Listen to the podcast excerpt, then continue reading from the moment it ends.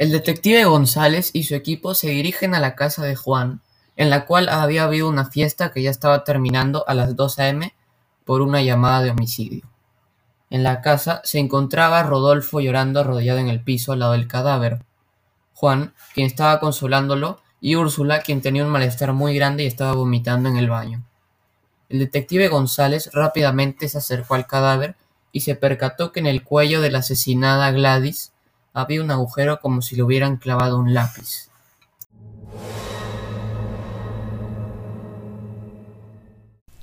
González siguió con su trabajo y prosiguió a interrogar e inspeccionar a los posibles homicidas.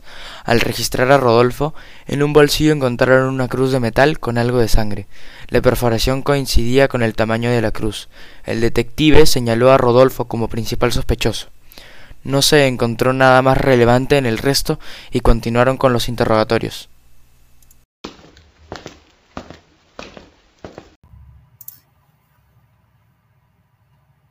La primera interrogada fue Úrsula, quien dijo no tener ningún recuerdo claro de lo que había pasado, ya que estaba borracha y hablaba incoherencias. El siguiente fue el principal sospechoso, Rodolfo, quien estaba completamente roto por la muerte de su exnovia. Él afirmó que aunque el arma homicida fuera suya, el asesino no era él. El detective preguntó ¿Qué pasó en el momento exacto del crimen? A esto, Rodolfo sollozando contestó Todo fue muy rápido. Las luces se apagaron de la nada y se escucharon unos gritos. Al cabo de unos segundos las luces se volvieron a prender y el cadáver ensangrentado de Gladys estaba en la alfombra. Dicho esto, prosiguieron a interrogar al último, quien era Juan.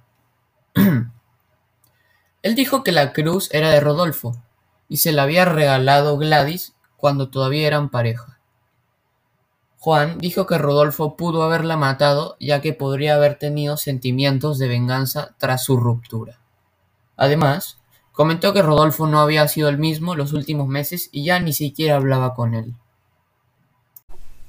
González revisó todas sus pistas y vio que algo no cuadraba. Primero, Rodolfo era el exnovio de Gladys y este era el portador del arma homicida. Pero, ¿por qué se quedaría con esta después de haber realizado el crimen? se preguntó el policía. Volvió a revisar las pistas del tercer sospechoso, Juan. Este era el único que sabía del arma homicida que Rodolfo tenía. También, Juan era el único con el conocimiento para apagar todas las luces en su casa.